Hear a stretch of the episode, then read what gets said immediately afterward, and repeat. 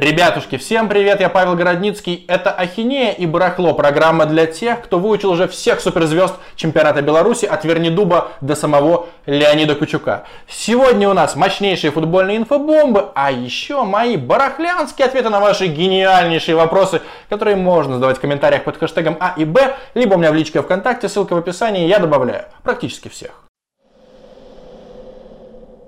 Рубрика «Самый кайф» лучше из того, что я увидел, услышал или прочитал на этой неделе. И сегодня в этой рубрике два легендарнейших джентльмена. Карвальо и Вагнер выложили совместную фотографию. Я посмотрел на нее и сразу вспомнил, как в середине нулевых я сидел перед телеком, когда Карвальо и Вагнер мочили, казнили, унижали «Зенит», а я скрипел зубами и приговаривал Сука, ну когда же Гиннер уже вас продаст? Ну сколько можно издеваться над «Зенитом»?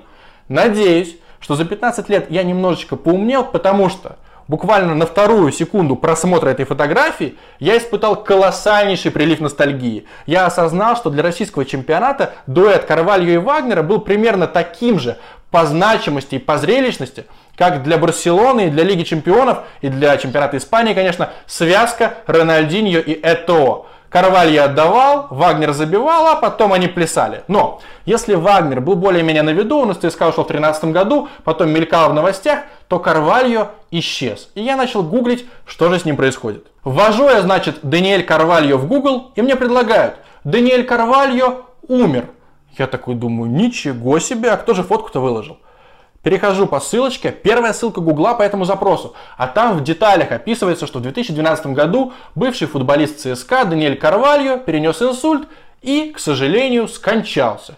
Google у нас борется с fake news, но, видимо, недостаточно усердно. На самом деле, как мы видим по фотке, Карвальо жив, здоров и в меру упитан. После Google я пошел в Википедию, чтобы просто бегло ознакомиться со статистикой Карвальо.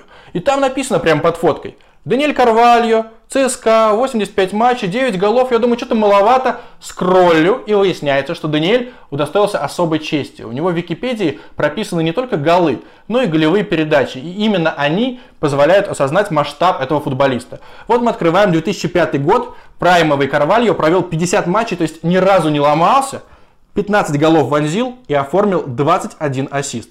Это сумасшедшая, космическая статистика. Возможно, лучшее выступление в истории ЦСКА, сольное я имею в виду. И я был уверен, что 2005 год ЦСКА берет Кубок УЕФА, Карвальо лучший игрок финала, значит он должен быть в списке номинантов на золотой мяч. А его нет там даже в лонг-листе. И это, конечно, возмутительно. А еще очень грустно, что году в 2005 или 2006 в журнале «Мой футбол» появилась заметка, где Карвальо говорит «О, я скоро буду играть за сборную Бразилии. Мне уже пообещали, что там смена поколений, на меня рассчитывают. Я буду в шоколаде. Но в шоколаде был только рот Даниэля Карвалью, когда он обжирался сникерсами, сидя либо на базе, либо в отеле. Короче, он постоянно холодильник любой комнаты забивал сникерсами и марсами. А запивал он это все колой и Балтикой. Надеюсь, девяткой. Возможно, и даже вероятно, именно поэтому уже к 2010 году Карвальо сдулся. В 27 лет это был уже не тот Даниэль, который мочил и разрывал всю РПЛ. И потом его карьера ниже, ниже, ниже. Он уже давно закончил, у него были проблемы с весом. В Бразилии там слегка попылил, в какие-то хайлайты залетел. Но все это печально, он так и не раскрылся. Теперь к новостям. Андрей Аршавин. Когда я играл в Кубани, болеть за Краснодар было зашкварно. И вот я живу в Петербурге, мои знакомые из Москвы тоже нормально совершенно относятся к Краснодару, даже с симпатией. Мой друг Гарри Топор говорит, ну Краснодар нормальный клуб. И я тоже думаю, Почему зашкварно болеть за Краснодар, если ты там живешь? 20 лет назад в Краснодаре даже не было команды уровня премьер-лиги, а сейчас у вас практически грант российского футбола, у вас отличный стадион, у вас шикарная академия и реально команда с концепцией. Еще владелец вроде бы адекватный. Это частный клуб, редкость по меркам России. Но так сложилось, что у меня уже больше 10 лет много знакомых среди кубанских ультрас, то есть тех, кто болеет за Кубань. И вот один из них, Сергей Гном Братко, объяснил, за что лично он презирает Краснодар. Вот его цитата. Я могу сказать, что не люблю такую искусственность всего этого проекта, отсутствие живых эмоций. Все как-то роботизировано в плане эволюции клуба. Плюс прохождение всех стадий нашего футбола не по спортивному принципу. Но все-таки больше ненавижу не сам футбольный клуб, а то, что он показал, насколько много у нас проституток, которые большую часть жизни болели за один клуб, а как появился второй, красивый, богатый, резко переметнулись. Здесь, мне кажется, ключевая формулировка даже не про проституток, а про отсутствие живых эмоций. Краснодар это действительно слишком сахарный, слишком стерильный клуб, который очень хочет всем нравиться. А меня лично это отторгает. И еще один случайный факт. Оказывается, Краснодар не быки. Бывший пресс-атташе Краснодара сказал, что прозвище этого клуба, этой команды – валы, не быки. Вот вам, пожалуйста, скриншот. Реально, Денис Данильченко вот такое вот вам затирал. Ну, вернее, всем нам. Так что больше я не буду называть Краснодар быками, исключительно валами. Я по-прежнему не считаю, что за них зашкварно болеть, если ты не из Краснодара. Но, конечно же, мои взгляды очень радикально отличаются от взглядов Сергея Николаевича Галицкого, который говорит, мне фанаты не нужны, семечки нам на стадионе не нужны, мать не нужен. По-моему, из этого в том числе состоит футбол. Софийский ЦСКА расторг контракт с Денисом Давыдовым. Напоминаю, Денис Давыдов это бывший нападающий Спартака, а Софийский ЦСКА это клуб с четвертой строчки чемпионата Болгарии. А чемпионат Болгарии у нас находится в таблице коэффициентов УЕФА ниже чемпионата Беларуси, над которым сейчас принято смеяться. То есть, там такой уровень, что из чемпионата Болгарии, если тебя вышвыривают, то ты уедешь в лучшем случае во вторую десятку ФНЛ, а скорее всего в ПФЛ. Денису Давыдову 25 лет, поэтому футболом больше 200 тысяч рублей в месяц он зарабатывать, наверное, уже не будет. Его большая карьера фактически завершена. У меня по этому поводу две мысли. Для начала цитата великих людей. Леонид Федун. Видите, растет у нас свой юный Месси, Давыдов. Дай бог, чтобы мы его не перехвалили. Когда я читаю такие абсурднейшие фразы, такие оксюмароны, я вспоминаю инсайт, что Федун якобы был контужен. Потому что человек только после какой-то жестокой контузии может нести подобный бред, не понимая, как он воздействует на психику игрока, когда он слышит, что сам владелец, президент говорит, а у нас новый юный Месси. Охуеть можно. Ну и вторая моя мысль. Денис Давыдов не злобный, воспитанный, но абсолютно лишенный спортивного характера человек. Он просто трепичный. Он получил деньги, и все решил. А, хер с ним. Вот воспоминания Александра Гришина, бывшего тренера молодежки ЦСКА. Приехали играть с дублем Спартака. Смотрим, подкатывают на Геленвагенах двое. Присмотрелись Давыдов и Козлов. То есть к тебе приходят бабки, у тебя лет в 20 уже гелик. И дальше ты либо фокусируешься на спорте, понимаешь, что да, жизнь устроена, можно спокойно ебашить футбол и не думать о бабках. Либо ты просто начинаешь плыть. И Денис Давыдов поплыл. У него там какие-то тысячи часов наиграны в Counter-Strike. Он, например, гонял на финал Лиги Чемпионов 2016 года в Милан, но не попал на матч. То есть он приехал без билета, сел в рестик и подумал, э, так, блин, подумаешь, финал Лиги Чемпионов, лучше я в ресторане пересижу, посмотрю, там что-то на экране происходит. А на сам матч не пойду, хотя приехал изначально ради него. То есть он такой очень непосредственный дурачок. Сэр Алекс Фергюсон – лучший тренер мира по версии журнала 442. В одном из прошлых выпусков мы с вами уже обсуждали топ-25 футболистов за последние 25 лет. Там не было, например, Дель Пьеро, Шевченко, там не было немцев, там было туго с голландцами. Короче, очень субъективный и откровенно барахлянский рейтинг. И там была куча правок от вас, я их с удовольствием почитал, сам был со многим очень не согласен. И я подумал, если там такие слабые журналисты в журнале 442, то мы их рейтинги обсуждать больше не будем. И тут выходит спецвыпуск, где на 30 страниц просто перечисляются 100 лучших тренеров в истории футбола, во всей истории футбола. Первый, сэр Алекс Фергюсон, я согласен абсолютно, потому что он гений психологии, менеджмента, подбора футболистов, тактики, чего угодно. 27 лет, очень стабильно, хоть у него всего лишь 2 Лиги Чемпионов, но 13 АПЛ – это космос. Я даже не знаю, какие тут могут быть контраргументы. Если они у вас есть, пишите в комменты. Дальше еще. Десятка сейчас будет перед вами. Там, конечно, есть Пеп, есть Кроев, есть Михелс. На десятом месте даже Лобановский. Но в десятку не попал Жозе Мауриньо. Я предлагаю вам вот такой вот мини-конкурс. Просто мини-челлендж. Кого мы будем выгонять из десятки, чтобы туда запихнуть Мауриньо? Сейчас, конечно же, мне скажут, что я бестолочь, но я бы убрал Валерия Васильевича Лобановского. Несмотря на то, что он применял научный подход в футболе, мне жутко не нравится, что он явно баловался с фармакологией 100%. И он катал договорники и даже не особо это скрывал. Так что из 10 места мы сбиваем Лобановского и ставим туда Мауринью. Как вы видите, здесь только десятка, а всего их 100. И в российских медиа, когда, по крайней мере, я готовил этот выпуск, всей сотки не было. Мне пришлось заплатить 200 рублей за журнал, и я заскринил весь рейтинг целиком, все 30 страниц. Когда вы будете смотреть мой видос, все эти 30 страниц будут спирачены в мой телеграм-канал, ссылка в описании, ссылка в первом комментарии, подписывайтесь, и вы увидите всех тренеров со всеми описаниями. И там реально есть о чем поговорить. То есть Мауриньо, вот, например, на 12 месте, относительно нормально, даже высоко. Если бы я сразу знал, что он 12 я бы, может, и не возмущался и не спрашивал, где Мouр? Дальше. Зидан 36 -й. Пять лет назад его бы не было даже в первой тысяче. Он еще нормально не тренировал. Прогресс сумасшедший. Я думаю, что, кстати, если бы просто делали такой рейтинг в 2013 году, когда Пеп Гвардиола 5 лет только работал, то он бы вряд ли был выше. Ну или чуть-чуть был бы выше. Дальше. Самый абсурд. Невио Скала, 61-й. Это чушь полнейшая. Чувак выше Манчини, выше Конте.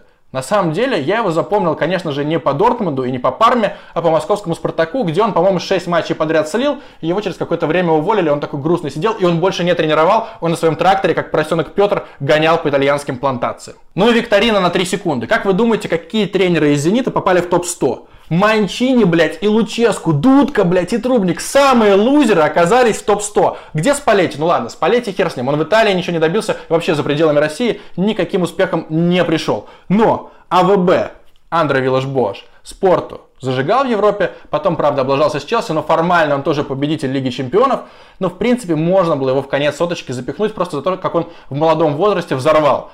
Но больше всего меня возмутило, что нет Дика Адвоката. Дик Адвокат успешно тренировал сборную Голландии, полуфинал чемпионата Европы. Его, правда, с позором потом выкинули, но полуфинал это достойно. Зенит, что он сделал с Зенитом? Выиграл Кубок УЕФА. В Рейнджерс тоже нормально трудился. Короче, я не понимаю, почему Неви Оскала 61, а Дика Адвоката вообще нет. Впрочем, возможно, я невнимательно смотрел, но несколько раз я пролистнул весь рейтинг, напоминаю, он у меня в телеграм-канале. Чемпионат Франции прерван. ПСЖ чемпион. Там у них отрыв 12 очков, осталось совсем немножечко.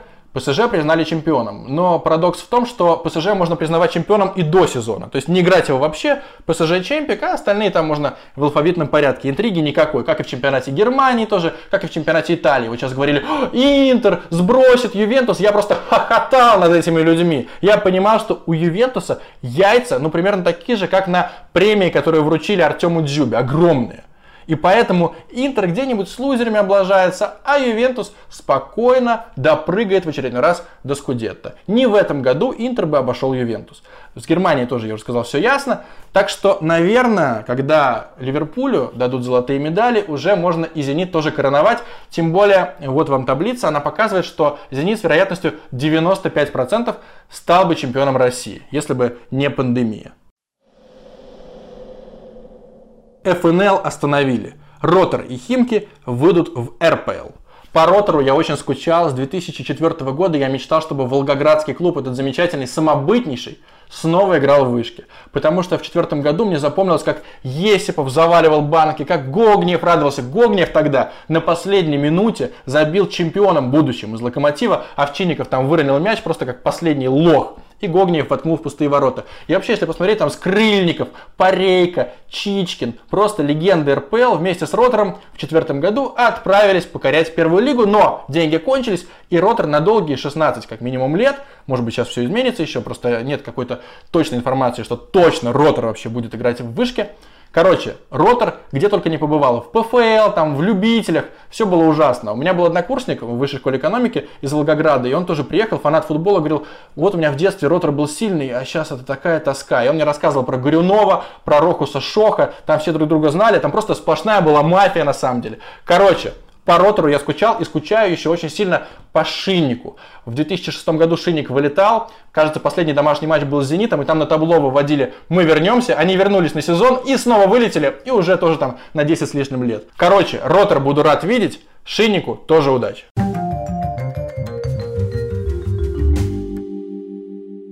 Барахло, ваши эксклюзивнейшие, уникальнейшие вопросы, мои жалкие ответы. Поехали! Расскажи историю свина у тебя за спиной. Вот эта свинья. Давно собирался рассказать. Это художник Сергей Гелев, который работал на трибуне sports.ru, который, между прочим, актер, и у него еще много всяких ипостасей. И вот он рисует картины в таком стиле. Вернее, рисовал. Пожалуйста, слайд-шоу небольшое сейчас вам устрою. Раз, два, три, четыре. Ну, я думаю, что понятно. У него даже были выставки в Нью-Йорке и в Москве. Я спросил, Сергей, скажи, пожалуйста, сколько максимум ты зарабатывал одной картиной? И он сказал 500 долларов.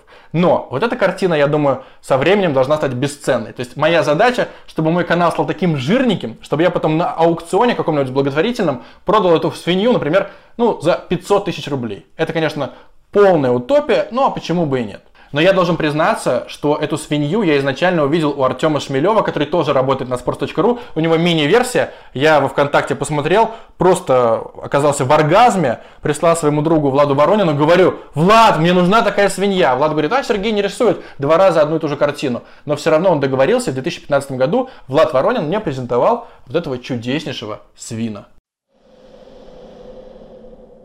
Твои любимые матчи РПЛ.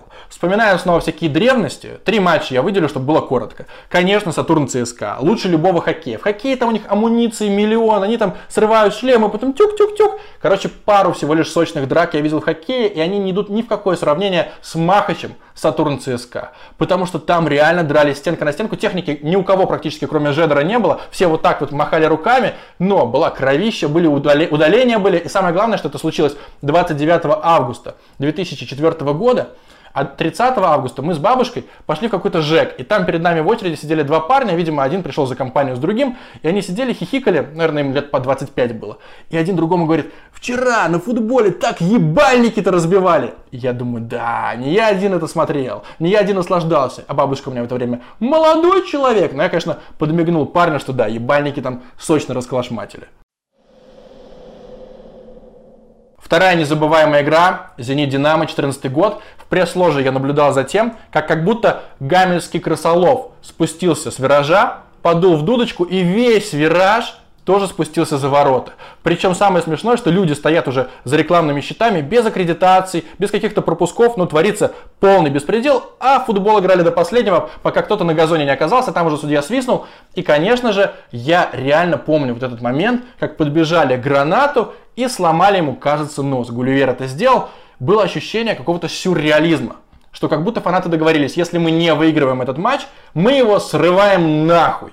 Я до последнего сидел в пресс-ложе и ждал, чем же все закончится. Может быть, вернутся, может быть, доиграют. Но, конечно же, не доиграли. Это, наверное, лучший футбольный матч, на котором я вообще присутствовал. Ну и «Зенит-Урал». Первый матч на стадионе на Крестовском. Тогда был полупустой стадион, и было такое ощущение, что ты пришел в квартиру, где только что сделали ремонт. Такой еще был необжитый совсем стадион, там где-то слезал лак. Ну, короче, реально просто ввели в эксплуатацию максимально срочно. Еще не был заполнен верхний ярус. Но исторический момент, мы большой компанией пришли на стадион, матч был унылищий. Я вспоминаю, как концепт психовал Рома Павлюченко, там удаляли игроков Урала только чтобы «Зенит» выиграл первый матч на новом стадионе. Кстати, я и на предыдущем стадионе, который взорвали в 2006 году, был на последнем матче, 0-0 сыграли тогда «Зенит-Динамо», первый матч адвоката, и тогда вратарем Динамо был Сергей Овчинников. Месяц оставался примерно до завершения его карьеры, и вся трибуна, даже центральная, кричала «Овчина пес! Овчина пес!» И когда все закончили, я своим песклявым голосом крикнул «Овчина пес вонючий!» И у меня такое было ощущение, что он повернулся в мою сторону, потому что такая тишина, только заряд закончился, а я сидел достаточно низко, и вот овчина пес вонючий, он такой, и продолжил играть. Правда ли, что Игнашевич увел девушку Уткина? Смотрите, раз и навсегда, такие вопросы можно и нужно задавать Гуглу. Очень много вопросов задается мне, которые проще вбить не в строку комментариев на Ютубе, а просто в поисковую строку. Рассказываю последний раз вот такую общедоступную инфу. Уткин изначально отбил Наталью Пакуеву в начале нулевых, как раз после нападения на себя, там было покушение, его отверткой кололи, и вот он начал встречаться с Натальей Пакуевой. И к 2006 году их отношения зашли в кризис, в тупик, Уткин говорит, что он сам виноват. Короче, с чемпионата мира 2006 года он вернулся, и Наталья ему сказала, извини, мы расстаемся. Потом он ее вернул, причем очень романтичным способом, потому что он снял ресторан, и там выступала группа Агата Кристи, причем бесплатно. Они сидели вдвоем, Василий и Наталья. Пришла эта группа, что-то исполнила. Наталья, вау, класс. На два месяца они воссоединились, потом все равно расстались. И Наталья уже после Уткина начала встречаться с Игнашевичем. То есть Игнашевич никого не отбивал. Здесь смешнее, что Тимур Журавель обломался дважды. Сначала, когда ему понравилась Наталья, она, видимо, была какая-то топовая и до сих пор вроде бы топовая, умная, красивая и так далее. Короче, Тимур в нее влюбился, она встречалась с Уткиным. Потом она была свободна, снова не досталась Тимуру. И потом она стала девушкой и женой Сергея Игнашевича. И вот, конечно, печально наблюдать, что сейчас Тимур Журавель реально много общается с Сергеем Игнашевичем. Наверное, до сих пор ему не слишком приятно, что Сергей, в принципе, женат на леди, о которой так мечтал в свое время Тимур Журавель. Ты у себя в телеграм-канале казнил Дани, а теперь назови пять любимых легионеров «Зенита». Опять у нас «Зенит», опять я бомж. Но давайте коротко. Мартин Шкартел. Почему он крутой? Потому что Петрожела его купил за 300 тысяч евро, а продали в Ливерпуль за 10 лямов евро. То есть все вот эти странные легионеры Петрожела, типа не свадьбы, они окупились. Ладно, Петрожела клал себе в карман, но он вам, друзья, привез Шкартела с железной башкой чувака, отбитого совершенно защитника, который в Ливерпуле, по-моему, лет 10 рубился, ну может чуть меньше. И всегда был полезным, и, по-моему, даже капитаном там был. Одна история про Шкартела, 2005 год, июнь, Зенит Спартак, Шкартел в единоборстве с Павлюченко получает локтем по башке, и его везут в больницу. А в больнице лежит моя мама, которая была беременна моим братом.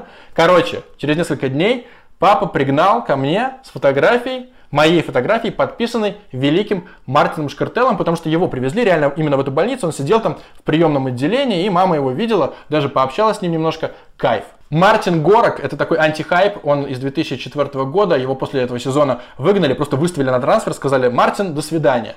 Петрожелу бесило, что у Мартина была девушка или жена, я не помню, и она ему сказала, тебе так идет с длинными волосами, и он отрастил длинные волосы, а Петрожела ненавидел когда у защитников длинные волосы, потому что они мешают ориентироваться. И он сказал, Мартин сбрей, Мартин сбрей. После пятого раза Горока выпиздили. Но мы с ним очень много раз общались и на Фейсбуке, и в Инстаграме потом, еще, кажется, где-то списывались. Он завершил карьеру футболиста и стал кем? Стал садовником. Он в Швейцарии стриг всякие кусты и говорил, меня моя жизнь полностью устраивает. Очень приятный, приветливый чувак, конечно, как защитник, ну, днище, что тут сказать еще. Снова у нас игрок обороны. Николас Ломбертс, я был на его первом матче, видел, как он привез пенальти, который Малафеев, кажется, Малафеев отбил, но тоже всегда вежливо, всегда с улыбкой, на культуре пришел, всем улыбался, пел гимн, все 10 лет, что он играл за «Зенит», он был одним из моих любимых футболистов. Правда, мне рассказывали, что один раз он накидался, пришел в кафе в центре Петербурга, а там все места на террасе были заняты. И он начал говорить, вы знаете, кто я? Я хочу на террасе, срочно выгонять, освобождайте, я игрок «Зенита».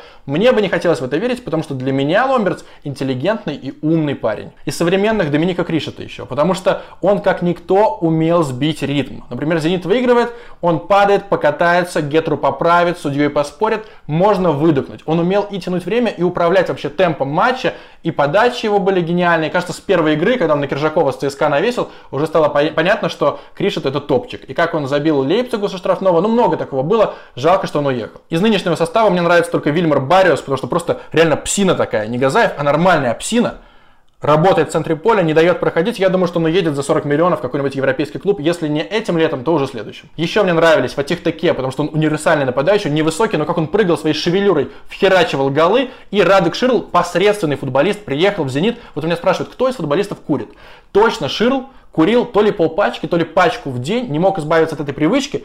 Реально он был средним. Но он с «Зенитом» выиграл Кубок УЕФА, отыграл весь финал. В полуфинале тоже он был. И кто забил золотой гол в 2007 году? Радек Ширл корявейшим ударом из-за штрафной. В этом весь Радек. Откуда у Дудя деньги на фильмы как про Кремниевую долину? Самый наивный вопрос в истории рубрики «Барахло». Снова, да, говорим про Дудя. Но люди реально не верят, что можно поехать в Штаты в несколько локаций с хорошей камерой, с хорошим оператором и снять за свои бабки вот такой фильм, как про Кремниевую долину. Не верят, что можно снять фильм, как про Колыму, за свое бабло, а не за деньги Ходорковского. Не верят, что ВИЧ можно тоже на свои деньги снять. Я вам скажу, ребята, просто порядок сумм, которые зарабатывает Юрий Дудь. Вообще, из чего складывается его доход? Просто перечисляю. Во-первых, интеграция в видосах. Обычные вот эти рекламные вставки. Два ляма, допустим, за каждый, может уже больше. Дальше, амбассадорство, Эльдорадо, еще какой-то банк, ну понятно, просто они используют его изображение. Инстаграм, тоже там мелькает реклама. Он иногда ведет мероприятия, сейчас понятно нет, но до этого вел за бешеный прайс. Мерч тоже покупают сумасшедшими темпами. И, конечно же, партнерка Ютуба. И в год у Юрия Дудя получается как у хорошего русского футболиста. Даже не у хорошего, наверное, а у среднего 2-3 миллиона долларов. Я думаю, что он рубит со всех проектов, имея в виду не чистую прибыль, а просто доход. Фильм как про Кремниевую долину со всеми перелетами, операторами, оборудованием, монтажом и так далее, сценарием тоже, стоит не больше полутора миллионов рублей. Там сейчас 13 миллионов просмотров. Как вы думаете, полтора миллиона окупились или нет? Мне кажется, что да. Поэтому Дудь себе может давным-давно позволить записать практически любое кино, даже дорогое, без проблем. Ну и как всегда, я напоминаю, что если вы досмотрели до этого момента, мне будет безумно приятно, если вы подпишетесь на мой телеграм-канал, потому что я туда пощу все свои тексты с Евроспорта, там у меня выходят микроколонки, еще много всякого эксклюзивного контента, там же, опять же, спираченные мною 100 лучших тренеров мира в истории, правда на английском, ну какая разница. Короче, подписывайтесь на канал, а еще подписывайтесь на этот канал, ставьте колокол и не забывайте про лайки, дизлайки и комменты. Чао!